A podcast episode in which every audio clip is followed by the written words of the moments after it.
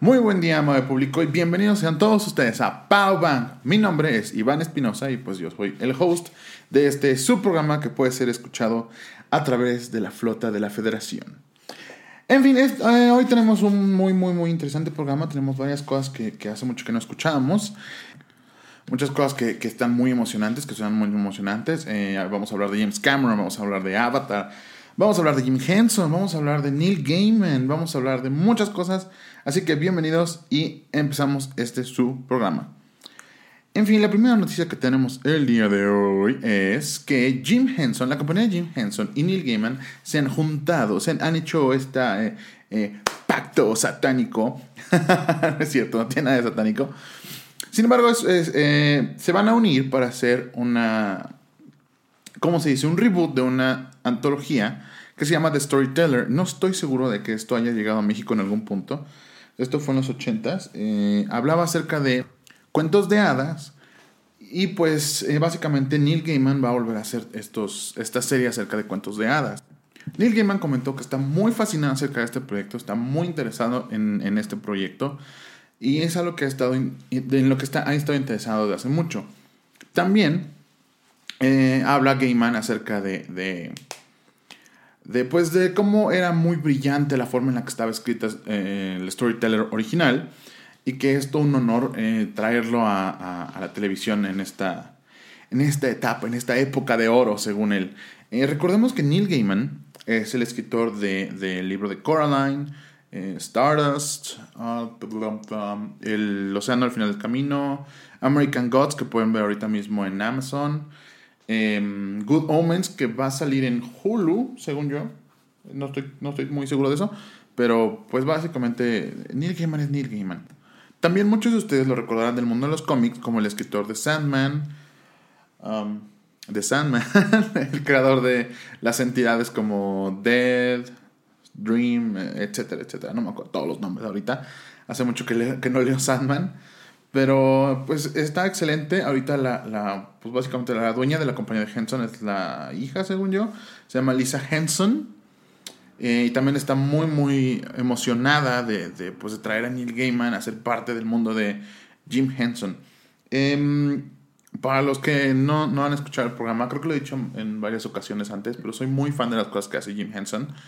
Bueno, de las cosas que hizo Jim Henson, o sea, fue gran, gran. Ha habido fan de Plaza Sésamo me encantan los Muppets. Em, Dark Crystal, amo Dark Crystal, amo Laberinto. De hecho, hay una película con, con eh, títeres de, Jim Henson también. Em, pero es una película medieval. Es muy parecida a Dark Crystal, pero no es Dark Crystal, se los juro por mi vida. Que mi, abuelita me ponía en, en, VHS en su casa y la he visto 800, 1400 veces cuando era chiquito muy, muy chiquito. O sea, estamos hablando de una persona de, no sé, 5, 6, 7 años. Y esto fue hace 20 años. Entonces, pues claramente no me, no me no recuerdo muy bien, ¿no? Em, pero bueno, si alguien se acuerda de alguna otra película medieval que haya hecho Jim Henson y me, pueda decir cuál es, eh, pues mándame un mensajito por favor, porque llevo buscando esa película como 15 años, se los juro. En fin, la siguiente noticia que tenemos es acerca de Obi-Wan Kenobi. Obi-Wan Kenobi, ok. vamos a hablar un poco acerca de Star Wars. Espero que, sea una plática amena. no solo hablar de Star Wars, por la simple y llana razón eh, de que es un, tema divisorio y... Ah, qué flojera, de verdad, se los juro. Qué flojera la gente, la gente que está en contra de Star Wars en este momento. Eh, yo estoy muy en pro, lo digo así, directo. Amé las, he amado las películas que ha hecho Disney. Y la verdad no me importa la opinión de nadie, me importa mi opinión. A mí me gustan esas películas, yo amé los personajes y pues creo que, creo que podemos ser adultos acerca de esto, ¿no? En fin, eh, Star Wars. Obi-Wan Kenobi. Desde que Disney compró eh, Star Wars de Lucasfilm, eh, ha habido rumores acerca de una película de Obi-Wan. De hecho, después de que salió la de Han Solo, salieron estos rumores de que la, la película de Obi-Wan iba a ser dirigida por nada más y nada menos que el buen George Lucas. Eh, sin embargo, esos rumores se han quedado así como, como en el aire, ¿no? Son rumores y, los escuchas y, se van y ya después ya nadie se acuerda de lo que... Pues ahora, otro rumor rumor, perdón, circular en internet. Sin embargo, este rumor es como que de, una mm, fuente un poco más fidedigna de alguna manera. Eh, la, fuente dice, el reporte dice que eh, a partir del comienzo del, sitio de streaming de Disney, Disney Plus, eh, se está esperando, de hecho se, se, ha hecho una prioridad hacer una serie de Obi-Wan Kenobi que constaría de, al menos seis episodios. Esto suena increíble. Digo, de hecho, si pensamos en una serie de seis episodios con Iwan McGregor, sería algo increíble. Eh, según el rumor, de hecho, según otro rumor, este, este asunto de los rumores es increíble porque tú sigues sacando paja, agarras un pequeño hilo y se va todo el suéter. En fin, em, la historia constaría de, de las aventuras de Obi-Wan Kenobi en Tatooine mientras cuida desde lejitos a Luke Skywalker niño. Ahora, esto me suena un poco a, lo que intentaron hacer con Gotham DC. Eh, no soy fan de Gotham, no me maten. y, hay, dos cosas hoy que he dicho que, son muy divisorias. Oh, Dios mío. En fin, no soy muy fan de Gotham, la verdad. Hicieron lo que quisieron con los personajes. Eh, a, mi, a mi gusto, o sea, Batman ya de adulto va a tener que pelear contra señores de 50 años y no tiene ningún endemoniado sentido para mí, pero bueno, en fin. Um, Obi-Wan Kenobi eh, suena un poquito acerca de eso, como que las precuelas a mí no... O sea, las precuelas, la trilogía de precuela de Star Wars a mí me gustó. Digo, tiene sus cosas malas, tiene sus cosas buenas, todo en esta vida lo tiene, pero creo que, creo que pues, he visto peores películas en la vida, ¿no? O por lo menos he visto mis películas que no me han gustado mucho en esta vida y, creo que... Um, inclusive la amenaza fantasmas tiene sus cosas increíbles. Digo, eh, de ahí salió Darth Maul, que es uno de los personajes más entrañables del universo de Star Wars. Inclusive lo tuvieron que revivir de tan, de tan popular que era, lo tuvieron que revivir en un cómic y bueno, en fin todo lo que ha pasado ahora con Darth Maul. Em, entonces, yo creo que hay muy buenas cosas ahí que rescatar. Hay actuaciones excelentes, personajes entrañables. Hay asteriscos, sí, hay cosas que dices, yo no hubiera hecho esto, pero pues finalmente es la razón por la que yo no, no, no, pues yo no inventé Star Wars, ¿no? ni, ni yo, ni tú, ni nadie inventamos Star Wars. Es George Lucas, él hizo lo que quiso y pues tenemos lo que tenemos, ¿no? Em, en fin. Em, espero realmente que esta serie sea una realidad y que no sea animada. Con, a todo respeto a las, series animadas de Star Wars, son muy buenas. Pero pues estaría padre tener eh, Star Wars, series de Star Wars bien. Ahora, yo lo que me pregunto hoy en día es, ¿por qué le seguimos metiendo un, un, un budget, un presupuesto muy bajo a los efectos especiales de, de, las series, ¿no?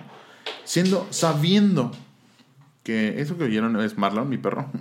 Siempre está aquí echando desmadre al lado de mí.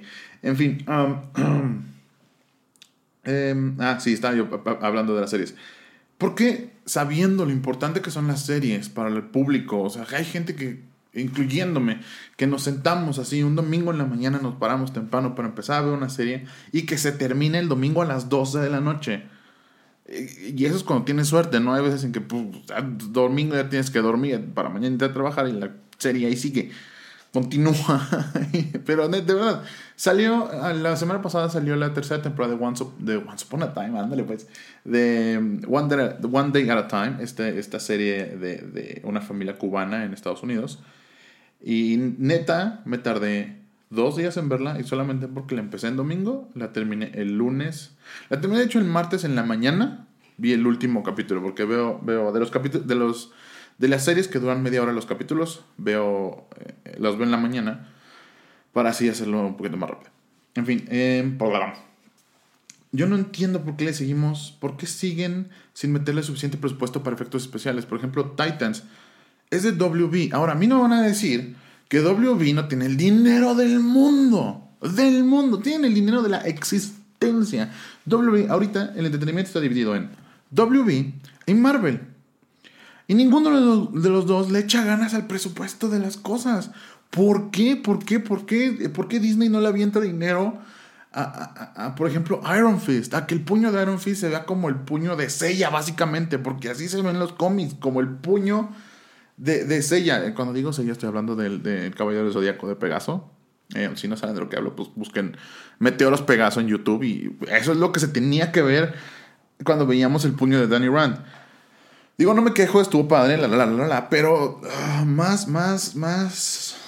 Ah, ¿Cómo se dice? las cosas de superhéroes, pues, las cosas de ciencia ficción, inclusive, son mucho más explosivas, son mucho más ah, fuertes que eso, son mucho más emotivas, más, más sorprendentes. Se tiene que sorprender. Eso era lo padre de, de, por ejemplo, Star Trek. En su tiempo, en su tiempo, claramente. Y yo creo que hoy en día también Star Trek Discovery es una gran, gran serie, gran, gran serie de verdad, que le ha hecho, le ha puesto todos los huevos a, a esta parte que les digo de, efectos especiales, de tal manera que adentro de su propio budget se ve espectacular. Tiene que asombrarnos, la ciencia ficción tiene que asombrarnos. Y discúlpenme, pero Chico Bestia convirtiéndose nada más en un, en un tigre, no me, no me asombra tanto. es, un, es el niño tigre, pues. Pero Chico Bestia convirtiéndose a veces en un teranodón, en un tiranosaurio, en un gorila, en un mamut, tarara, tarara, uh, uh, ahora soy este. Eso es lo que asombra. Esa es la parte que asombra. Por ejemplo, el, el episodio de Titanes, según yo es el episodio 5, eh, trata acerca de Doom Patrol, lo hablamos en, la, en el programa pasado, según yo. ¿El programa pasado o el programa antepasado? Y Doom Patrol se ve muy padre porque están muy bien hechas las cosas. O sea, en el momento en el que Elastigirl se vuelve este como moco gigante, se ve perfecto, es, es asombroso, insisto. Entonces, las cosas tienen que ser asombrosas. Y el hecho de que me digas que Disney no le está echando los huevos a eso, y que W no le está echando los huevos. O sea, dices, ¿por qué? ¿Por qué no le echas todos los huevos? O sea, yo entiendo que... Um, no, la verdad no, no, no lo entiendo. No entiendo por qué no le echas el mismo, la misma cantidad de dinero a los efectos especiales. Entiendo que no le vas a pagar lo mismo a los actores de, una serie de TV que, que, a los actores de una película. Es, eh, la, la, película, eh, alegatoriamente, o sea, es debatible pues el punto de que, de que una película eh, eh, em, requiere un poco más de esfuerzo del actor. Sin embargo, de verdad, o sea, Flash tiene buenos efectos, pero de repente si dices, ah, la, pudieron hacer mejor, pudieron hacer un mejor efecto de esto, esto se pudo haber visto mejor. Eh, por ejemplo, Savitar, Savitar en la serie se ve muy feo, o sea, parece, parece un, un como si sea un proyecto de, de alguien salido de la universidad, de alguien apenas salido de la universidad. En, en fin, yo creo que sí es necesario que, que, que, pues, em, empezar a echarle mucho más, muchas más ganas a los efectos especiales de la serie de televisión, porque de verdad son más importantes. No, no puedo decir más importantes, ya me pasé de lanza, pero eh, son tan importantes como las películas, la verdad. Y, y, y, yo creo que es importante, es importante que se vea lo mejor posible. Y si no puede hacerlo lo mejor posible, inventa la manera de hacerlo. En, insisto, me, remonto a Star Trek. Star Trek, con las herramientas que tenía, con lo poco que había en ese tiempo, fue grande. Eh, me acuerdo también mucho de, de, los Thunderbirds, esta serie de, de, Híjole, es que no sé cómo explicarle la serie de los Thunderbirds a la gente que no la ha visto. Porque yo creo que yo no debía haberla visto, pues, porque no fue de mi tiempo. Me a mí me la enseñó un tío, a quien quiero mucho. Y que me encantan los Thunderbirds.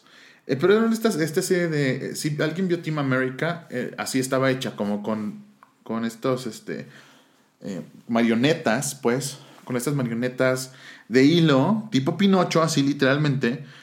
Y era una serie acerca de rescatistas. Era una serie de rescatistas. Era una serie buenísima. Pero así inventas la forma de hacer algo. Jim Henson inventó la forma de hacer los Muppets. Y es Jim fucking Henson. De verdad, no es tan difícil. En los, hacían cosas increíbles en los 60, 70, 50, inclusive en los 50 hacían cosas que eran, se veían asombrosas por el momento porque hacían trucos de cámara. Pero ahora te quieren enseñar, te quieren enseñar todo que lo veas perfectamente bien. Pero al mismo tiempo, como ves, como lo ves perfectamente bien, ves las imperfecciones. Y la única manera de que alguien sea alguien es intentando esconder las imperfecciones.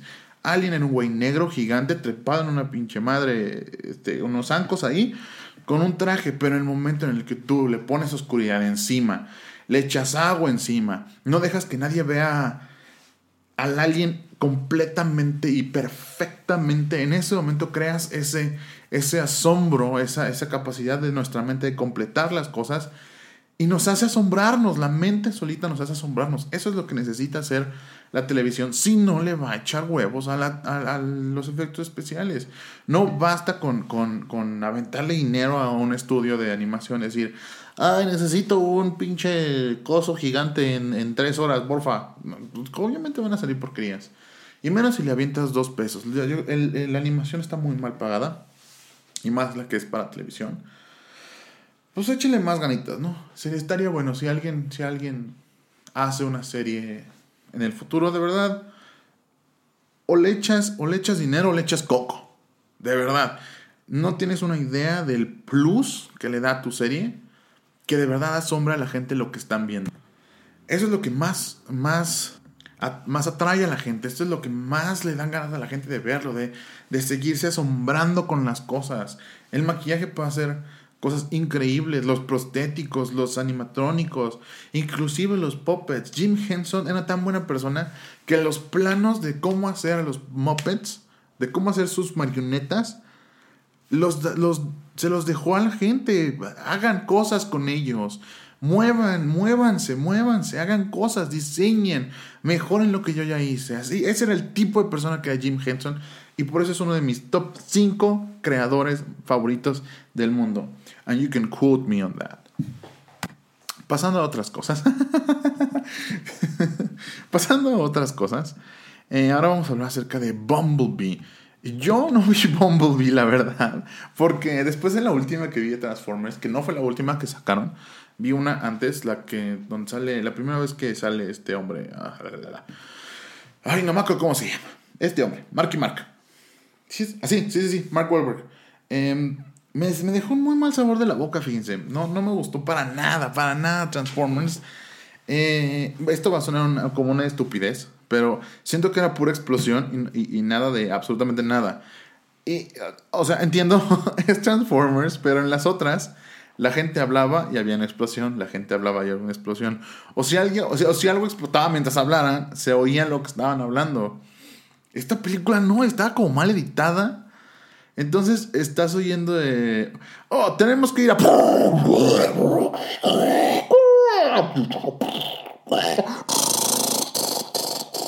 Y ya no oíste nada. Ya no subiste a dónde iban a ir. De verdad, toda la película me la pasé completamente perdido porque no sabía ni qué chingado estaba pasando. Porque puras explosiones todo el tiempo mientras Mark y Mark hablaba ahí, pero no se nada de Mark y Mark, solo veía su.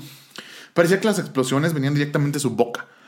Entonces, no. Aparte, la, neta, la neta, quitar a Shia LaBeouf de esa serie fue, fue lo más estúpido que pudieron hacer, de verdad. Para mí, a mí sí me gustaban las películas de Transformers con todo y los huevos de hierro. Em, y, y, de verdad, el señor Witwicky es uno de mis personajes pues, pues, favoritos de la serie, supongo. Sí, pues sí. Estaba divertido, pues. Ibas a echar relajo a la, a la pinche sala era divertido, pero pues cuando no entiendes nada, ni siquiera los chistes se oyen, pues no, no, no, no, esta serie murió para mí. Pero bueno, en fin, ahora están hablando acerca de lo que va a pasar eh, después de Bumblebee. Bumblebee fue un gran éxito, gran, gran éxito para Paramount. No tienen una remota idea. De verdad, eh, costó menos que la última película de Transformers, antes que ella. Em, y aunque no tuvo la ganancia que tuvo esa película de Transformers, que fue la peor, eh, eh, la que hizo, la que recaudó menos dinero de todas las películas de Transformers, no Bumblebee, la anterior, aunque técnicamente también Bumblebee, pero bueno, eh, comparando con cuando costó hacer la película, The Last Night le fue muy mal. Y a Bumblebee no le fue tan mal. Y de hecho, los críticos amaron Bumblebee porque, y esta es una receta que yo les voy a dar, la historia mueve a los personajes. Si tú nada más avientas a los personajes, agarras a putazos, porque sí, no, no funciona, no, no jala. Entonces la, historia tiene que jalar a los personajes, tienen que, tienen que llevar a los personajes. Y la, entonces las decisiones de los personajes van a crear el drama. Y el drama va a hacer que la gente entienda el personaje, se meta en el personaje, empatice con el personaje y bla, bla, bla, bla, bla, bla, bla, bla, y sea un maldito éxito como lo fue fucking Bumblebee. Tengo que ver Bumblebee. Sigue en muchos, en muchos cines de Estados Unidos. Bumblebee sigue. Yo no sé si aquí todavía, según yo no. Pero si, si le encuentran algún cine, la iré a ver. Porque de verdad mucha gente está hablando de ella, está diciendo muy buenas cosas. Entonces, Hasbro, una persona en Hasbro, eh, fueron a, la New York Toy Fair, a la feria de juguetes de Nueva York, y eh, eh, llevaron Transformer World y hablaron acerca de que Bumblebee es presentada como un nuevo universo de storytelling. ¿Esto qué significa? Esto significa, muy probablemente porque tampoco sabemos qué está pensando Hasbro, pues no podemos meternos en la cabeza de las personas. Sin embargo, esto parece significar que Bumblebee em, va a hacer que, que Paramount se empiece a centrar en las historias eh, a centrarse en los personajes antes de las explosiones y los golpes y Autobots, roll out. Entonces, eso es muy bueno. Siempre es muy bueno eh, eh, saber que vamos a empezar a tener más personajes de otras cosas. Yo creo que muy buenas historias se pueden contar con los Transformers. Muy buenas. los Transformers vienen de la guerra, pues. Y, contar historias de guerra siempre es, bueno para la humanidad, ¿no? como, como, como cuentos de cautela, ¿no? Finalmente. Como esto es lo que va a pasar si dejas que la guerra, ya, saben, moralejas y fábulas. Tarara, tarara, tarara. Eh, eh, indexa, aquí su mejor, eh, um, su mejor moral. en fin. Ahora, la siguiente noticia es una noticia sad, así que pongan su cara de tristeza y lloren tantito. Les, les puedo dar un minuto para que lloren. Ah, no es cierto. hay alguien en el MCU que oficialmente va a colgar la capa. Esta persona es Gwyneth Paltrow. Gwyneth Paltrow, mejor conocida en el MCU como Pepper Potts, la, ahora novia, esposa de Tony Stark, y posiblemente la mamá de su hijo. ¡Oh! Va a colgar la capa. Eh, ha anunciado que se va a retirar de, de, pues de hacer películas de Marvel completas Em, pero dice que le ha gustado, que ha sido una gran experiencia, que ha, sido, que ha sido muy feliz en ser parte de algo en el que la gente está tan metida, que la gente tiene tanta pasión, que la gente ama tanto, que, que si le pidieran que regresara por un día a hacer Pepper Potts, lo haría sin, sin chistar. Y esto es muy bueno. Em, yo creo que después de Endgame, muchos de nosotros esperamos pues no volver a ver a muchos personajes Ah, y pues ahora pues Pepper Potts parece ser que se ha terminado. Sin embargo, pues es bueno saber, es bueno saber que la gente ha tenido buenas experiencias adentro de esta cosa. Porque en cuanto empiezas a oír acerca de malas experiencias trabajando en algún lado, es cuando vienen, eh, pues, pues, las malas películas vienen de malas experiencias, de verdad. La última película de Rápido y Furioso no fue tan padre por lo mismo, por, por, por el roce que tenían eh, The Rock, Dwayne Johnson con Vin Diesel. Y esto es lo que sucede cuando hay malas experiencias adentro de un set. No tienes tan buenas películas, y menos cuando, cuando, cuando salgo con, de mucho tiempo como lo ha sido MCU. Entonces es bueno saber que, que, que Gwyneth Paltrow, aunque está colgando la capa, aunque está diciendo que ya se va a retirar de Pepper Potts, es bueno saber que podría regresar em, en cameos y así. Yo creo que es una buena oportunidad para, para retirar también a Tony Stark. Opinión no, popular número 3. Odio a Tony Stark. Eh, no odio a Tony Stark. Iron Man es uno de mis personajes favoritos. Sin embargo, creo que ah, el centrar toda la trama, todas las tramas en el MCU alrededor de Tony Stark ha sido ah, más que pesado, más que aburrido. Y el tipo es un cagón. o sea, el tipo. el punto de Tony Stark es que es un cagón. Pero verlo en todo, en absolutamente todos lados es... ya, ya, estoy sobresaturado de Tony Stark, así como de Batman. Batman era de verdad mi personaje número uno en la vida. Y, Nolan y los Batfacts lo hicieron de verdad. Ya, ya, ya ni siquiera casi hablo de Batman con nadie. Leo, aún leo en los cómics algunos. Pero eh, Batman ya es un personaje cero interesante para mí. En fin regresando a las noticias. Ahora vamos a hablar, vamos a adentrarnos al mundo de esta película de James Cameron acerca de aliens azules y del de, ejército y así, llamada Pocahontas. Ah, no, ¿verdad? Se llama Avatar. no le tienen ni idea de cómo odia Avatar. Es broma. Cuando digo que odio, amo algo, es muy difícil que sea real. De verdad, yo no, no, no tengo tanta pasión por, por tantas cosas, excepto Gladiador. Odio Gladiador. Esa es la única película así que sí, les puedo decir sin en lengua que odio, detesto Gladiador. Y Avatar, en, la disfruté la vez vi y no la he vuelto a ver nunca en la vida, la verdad. Yo creo que, bueno, tal vez sí. Probablemente sí hay alguien en el mundo que le encanta y le mama Avatar y la, la puede ver todos los días. Yo no. Yo no, la verdad. Avatar, eh. Pero bueno, en fin. Hay noticias acerca de esto. James Cameron habló un poco acerca de, de, Avatar y nos dice acerca de lo que va a pasar con los personajes, los momentos dramáticos que van a pasar. Él cuenta acerca de, este, eh, de estas tres páginas de guion que están dedicadas a una discusión marital que tienen eh, el personaje Jake Scully y el personaje de la Alien Azul. Eh, Nightiri, una, una cosa se llama. Em, ah, bueno, habla acerca de una discusión marital que tienen a, través de los ojos de un niño de 8 años. Esto puede ser ah, una discusión marital a través de los ojos de un niño de 8 años. Creo que fue, puede ser una de las cosas más ah, terribles. Y no, no me refiero acerca de lo más, de, que sea malo, sino ver una discusión de adultos eh, pasada de tono, subida de tono a través de los ojos de un niño creo que puede ser algo muy interesante de ver en cámara porque puede ser muy horrible, eh, ¿no? Porque es un niño. Em, tres, tres páginas, tres páginas de, de, disputa marital son como tres minutos, cuatro a lo mucho. Eh, órale. Um, habla, habla mucho acerca de, que va, va a estar, eh, en, se va a centrar en lugares muy oscuros la película. Eh, asumo que está hablando de la psique humana, asumo que está hablando de, los lugares sentimentales a donde van estos personajes, eh, hablando de cosas maritales y así. Recordemos que en la última película Jake Sully y Zoe Saldana se casan y, deciden eh, recuperar su vida juntos, hacer su vida juntos y pues Jake básicamente se vuelve un Neytiri. ¿Cómo se llaman esas cositas? esperen, lo voy, a, lo voy a checar, lo voy a doble checar eso. Eh, sí, sí, sí, sí. El personaje de Zoe Saldana es Neytiri. Y los ojos, eso se llama Navi. Ya, ya me acordé. Ay, tengo que volver a ver esa película porque de verdad no me acuerdo de nada. es que de verdad no me gustó tanto la historia. O sea, una vez que fue como de, ah, bueno, esto es Pocahontas 2, básicamente. Esto es Pocahontas live action, básicamente. Ya fue como, eh, pues ya que flojera, ¿no? Me gusta mucho Pocahontas, es una de mis películas favoritas, pero, eh.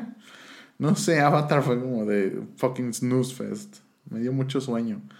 Um, pero bueno, para la gente que, que, le gustó Avatar, pues las secuelas están ya casi a la vuelta de la esquina. Aún no sabemos nada de ellas, lo cual es extraño. Pero están a la vuelta de la esquina de alguna manera. Ya que, em, según James Cameron, ellos filmaron la 2 y la 3 eh, back to back. Esto significa que, las filmaron al mismo tiempo. Eh, Avengers Infinity War y Avengers Endgame fueron filmadas igual al mismo tiempo una tras la otra. Y digo, es James Cameron. Eh, en ningún momento he dicho que Avatar no es una gran película, es una gran película. Eh, James Cameron siempre ha, ha, dado cine de, muy buena calidad. Y no creo que esta sea la excepción. Em, bueno, las últimas noticias antes de, pasar a la, a la, a la siguiente sección. Em, vi hace poco un tráiler nuevo de Godzilla. Eh, para los que no saben, soy un gran amante de Godzilla. Hay mucho que no saben, queridos amigos. Hay mucho, mucho. Pero en fin, em, soy un gran, gran amante de Godzilla. Amo, adoro Godzilla. Eh, me enamoré de mi, de, del amor de mi vida después de ir a ver una película de Godzilla, de verdad. El, el, mismo día que fuimos a ver Godzilla, ese día me enamoré realmente de ella. Entonces, muchachos, ¿qué les puedo decir? Godzilla y yo. Eh, él está en mi cocoro, yo estoy en su cocoro me ama, lo amo. En fin, eh, vi un nuevo eh, eh tráiler, un tráiler, ¿era, ¿era chino? ¿Era japonés? No, uno de esos, era asiático. Era para, para Asia. Que muestra nuevas imágenes con un kaiju que no ha sido revelado. ¿Por qué sabemos esto? Porque el diseño de lo que se muestra de este kaiju no tiene, no se puede empatar con ninguno de los diseños de los demás kaijus. Estamos hablando de que en esta siguiente película, en esta secuela de Godzilla, van a salir. Uy, creo que voy a ver Godzilla ahorita, después de hacer esto. en fin, eh, estamos hablando que van a salir Modra, Rodan y King Ghidorah, hasta donde yo me recuerdo. Y hay una cosa extraña, chance les, les pongo el, el, YouTube al rato. em, una como mano que está saliendo de la tierra que parece ser eh, arácnida, pues como de una araña, pues. Entonces, muchos están diciendo que puede ser Kumonga. Em, estaría padre que fuera Kumonga, la verdad. Pero creo que la película ya tiene suficientes callos, ¿no? O sea, necesitamos que Rodan y, los otros se, se pues, brillen, ¿no? En algún punto. Entonces, estaría bueno que pues se quedara así como está hasta ahorita y que eso nada más fuera como un tease de lo que va a seguir después. Recordemos que la, parte 3 de Godzilla va a ser Godzilla y King Kong contra algún otro Kaiju. Eso va a estar padre, eso va a estar divertido. En fin, em, estoy muy emocionado por Godzilla, de verdad. No tienen una idea de lo mucho que me gusta Godzilla. Y no tienen una idea de lo mucho que me gustó la última película de Godzilla, de verdad. Godzilla fue, fue una, una cosa emocionante para mí que no tienen una idea, de verdad, así de, de, pelo parado. En fin, vamos a la sección que todo mundo pide y que todo el mundo le gusta. Vamos a la sección de las leyendas, los mitos urbanos de la TV. Auspiciado por absolutamente nadie, porque nadie me paga por hacer esto. la primera leyenda que vamos a contar es una de mi personaje favorito en la vida, y es el hombre araña. Em, ¿Ustedes saben lo que es el método Marvel para hacer cómic? Bueno, el método Marvel es, ah, uno normalmente hace el guion del cómic completo, lo mandas con el artista, el artista lo dibuja y, nada más se, cambian detalles que podrían mejorar la historia. El método Marvel es hacer primero un outline de lo que tiene que pasar en el cómic y cuando llega en las imágenes entonces se le pone el diálogo. Esto es para hacerlo un poquito más rápido y darle chance al, artista de que haga su propio, pues de, que escriba él un poco, de que idea un poco más cómo va a ir la acción. Ya que eh, en, el método Marvel usualmente tú no pones, le peguen la, le peguen la panza, le da un zape, eh, sino que eso lo hace el artista, la, coreografía pues de las peleas lo hace el artista. Hoy en día ese método, eh, eh, aunque el, método DC, que no es el método DC, sino más bien es el método clásico de hacer las cosas, ya implementa un poquito más esto de, deja al artista, al artista que haga la coreografía y ya luego ves tú qué haces con esa coreografía, ya ves tú qué le pones, ¿no? En fin, entonces la leyenda urbana es acerca de cómo fue que nació el, el sentido arácnido del hombre araña. Pues en sus primeras apariciones, de hecho en Amazing Fantasy XV y en Amazing Spider-Man número 1, no había nada que hablar acerca del de, sentido arácnido del hombre araña. Algo que hoy en día es súper sabido, que eh, Spider-Man tiene estas, estas como líneas, este como sentido que hace como cada vez que él siente peligro. El sentido arácnido le avisa antes de tiempo en lo que va a suceder. O bueno, que está en peligro. Entonces, el hombre araña, eh, al principio no tenía este poder, sino que eh, en uno de los primeros cómics, cómics cuando él está contra el, camaleón, cuenta la leyenda y viene directamente de la boca, de la boca del señor Steve Ditko, co-creador del universo de Marvel, eh, que cuando estaban revisando las páginas de la aventura contra el camaleón, Stan Lee está un poco confundido acerca de cómo es que Spider-Man podría encontrar al camaleón en una habitación completamente oscura. Steve Ditko voltea y le dice, bueno, pues eh, el hombre araña tiene estos poderes arácnidos y, las arañas tienen eh, instintos que, le, que, les dicen acerca del peligro, muy parecido a, cómo se, se, mueven los murciélagos. Stan, a Stanley le gustó esto, pero agarró un lapicito y le puso estos. Pues este, estas líneas onduladas, que es como hoy en día conocemos el, sentido arácnido, arácnido, y Steve Ditko agregó eso a todos los, a todo ese cómic del camaleón. Es, ay, según yo es, uh, Amazing Spider-Man número 2 cuando es contra el camaleón, pero no, no me da mucho caso acerca de eso.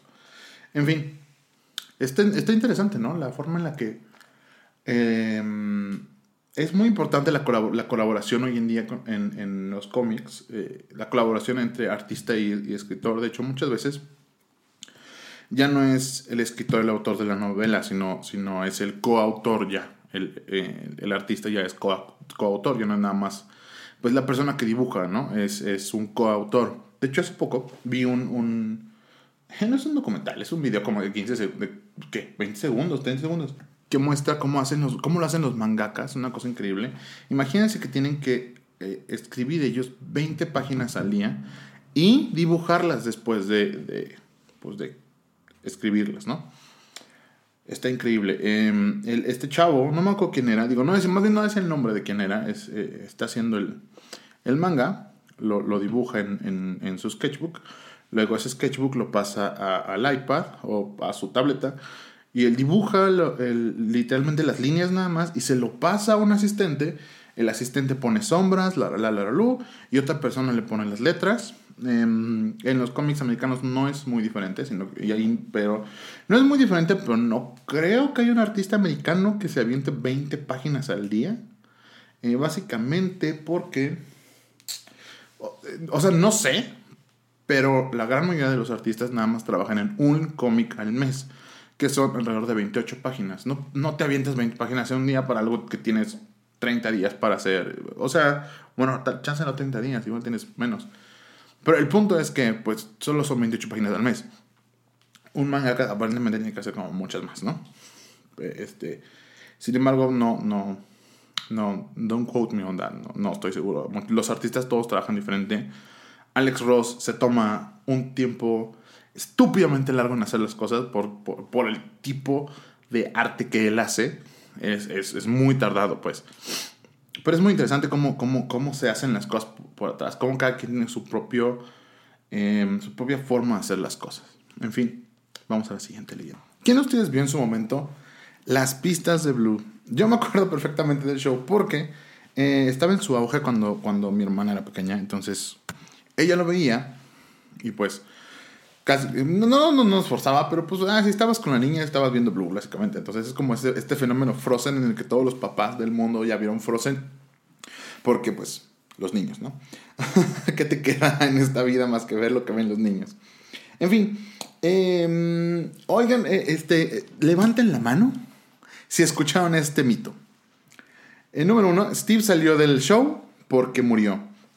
Ya sea por, por una sobredosis de heroína o por este porque lo atropelló un carro. Yo no oí, yo jamás oí porque lo, porque lo atropelló un carro, pero sí oí el de la heroína. Entonces, eh, será verdad, será mentira. esto es completo, totalmente falso. De hecho, eh, después corrió el rumor de que se había salido del programa porque se estaba quedando calvo y no quería quedarse calvo enfrente de los niños. Esto también es falso.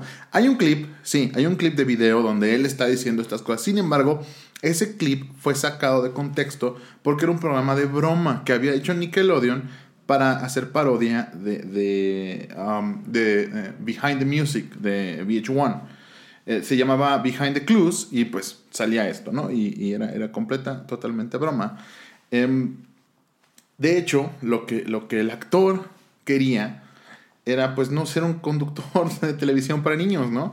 Em, yo creo que nadie en la vida se levanta un día y dice, ah, yo quiero ser conductor de un programa para niños. Pues no, es una cosa que dices, yo quiero ser actor, llegas a, Nueva York, tarará, o llegas a Los Ángeles y, dices, ay, vamos a ver qué, qué, papel me dan y pues a veces te toca ser Barney o Steve. Entonces, eh, este chavo no quería, no quería hacer, pues ese no era su, su esa no era su vocación, ¿no? Lo que él quería, lo que él estaba buscando era ser músico. Y eso fue lo que fue a hacer. Dejó, él dejó las pistas de Blue para buscar su carrera de, músico. Esta es la absoluta, total verdad. Él ya lo ha dicho varias veces. De hecho, incluso los, rumores fueron tan fuertes acerca de su muerte que, que terminó en Oprah. Eh, hablando acerca de que no, pues no estoy muerto, aquí estoy, estoy vivo, no, no me drogo todavía. Eh, y ahorita, pues, si lo buscan en, Spotify, se los prometo que sí sale. Es una cosa muy, muy, muy bizarra. Pero sí, si de, verdad, de verdad, de verdad, si lo buscan en Spotify, sí sale. El chico se llama. Um, déjenme buscar, déjenme buscar. Steve Burns. Steve Burns se llama el muchacho. Si lo quieren buscar en Spotify, no sé si sale en iTunes, pero en Spotify sí lo busqué y sí sale. es una de verdad, es la cosa más bizarra del mundo que veas a, a Steven eh, este, tocar y escucharlo todavía es más, más bizarro. porque no es este eh, Have a Happy Birthday Blue. Eh, es, pues, su, música, ¿no? En fin, esto es todo el tiempo que teníamos. Tenía yo otra leyenda, pero creo que me, me la jalé un poquito hablando de Jim Henson. Y este es todo el tiempo que tengo hoy. Em, como siempre, un gran saludo a todos los que me están escuchando. Un saludo muy especial a, a Maribel, a Liz, a, a, mi novia que siempre me escucha y nunca, nunca le, le mando saluditos. Este, un saludo especial a, Alex, a todos ustedes que me escuchan, que hacen este programa, que, que, que, lo mantienen con vida, porque básicamente yo hago esta cosa para ustedes. Em, y pues que lo mantengan con vida es realmente, de verdad, los amo, los adoro. Em, ahora, denos el like en Facebook, recuerden eso, este, cualquier cosa, cualquier cosa que quieran saber, cualquier leyenda que quieran que yo investigue ya tengo varias leyendas que me han mandado. Eh, estoy, eh, eh, estamos todavía en el proceso de investigación. Este, el proceso investigativo, científico, el método científico, la observación, la hipótesis, etcétera, etcétera. Este, lo estoy checando, lo estoy investigando. Vamos a ver qué, qué, qué hay por ahí, qué leyendas urbanas tienen por ahí. Em, en fin, este, cualquier cosa, cualquier sugerencia, cualquier cosa que quieran saber, insisto, este, preguntas de, de cómics, eh, tengo enciclopedias enteras en las que puedo buscar cosas acerca de cómics que quieran ustedes saber. Em, eh, las preguntas son, todas preguntas son bienvenidas. Denos el like en Facebook, denos el like en Instagram. No soy muy bueno en Instagram, lo siento, no, no. Para, para mis cosas personales eh, me gusta Instagram, pero para, para el, el, show, este show de radio no, no Todavía no agarro como la onda de cómo usar Instagram para esto, pero les prometo que, voy, a intentar subir más cosas en Instagram. Eh, subo más o menos relativamente... Em, relativamente constante pues en, en Facebook. Em, intento subir muchas noticias, este, imágenes graciosas. No, no subo muchos memes porque em, eh, los memes, aunque muy graciosos, me parecen de muy mal gusto. Entonces no, no, quiero, quiero mantener la, la plataforma, eh, una, una, plataforma pues, bonita, padre, para que todos estemos ahí. Entonces yo creo que eh, los memes, yo creo que, a menos que sean memes muy, muy buenos, estarán en la página, lo subiré a la página, pero si no, no, intentaré subir los menos chistes de mal gusto que se puedan. Intentaré, sí, intentaré subir más imágenes acerca de lo que hablamos en este show. Em, en fin, denos en like en Facebook, en Instagram. Síganos en Spotify, de verdad no tienen una idea de lo importante que es picarle el botón de seguir a Spotify, porque de verdad es, es, increíblemente importante.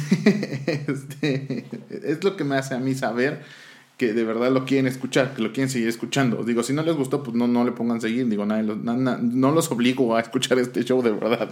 Si, si no les gustó, pues hay otros miles de shows por ahí. En el mundo, en el aire, pues dense, ¿no? No, no, no, no los culparía. Este, todos tenemos gustos diferentes. Si quieren debatir en, en, Facebook acerca de, de, ah, ¿por qué? ¿Por qué te gusta Star Wars? Eh, mientras, mientras todo sea con mucho respeto, de verdad, mientras todo sea con mucho respeto, mientras todo sea realmente tratando de entender a la persona que está del otro lado, yo haré lo mismo con ustedes. Se vale, se vale hacer discusiones, se vale armar el debate, se vale mientras todo sea con mucho respeto y con ganas de verdad de escuchar lo que el otro quiere decir. En fin, esto ha sido todo por Pow Bang. Eh, fue un episodio muy divertido. Yo me divertí. Espero que ustedes se hayan divertido mucho. Y espero volver a verlos el próximo martes con otro nuevo episodio de Pow Bang. Eh, hasta el otro martes. Chao, chao, chaito, bye.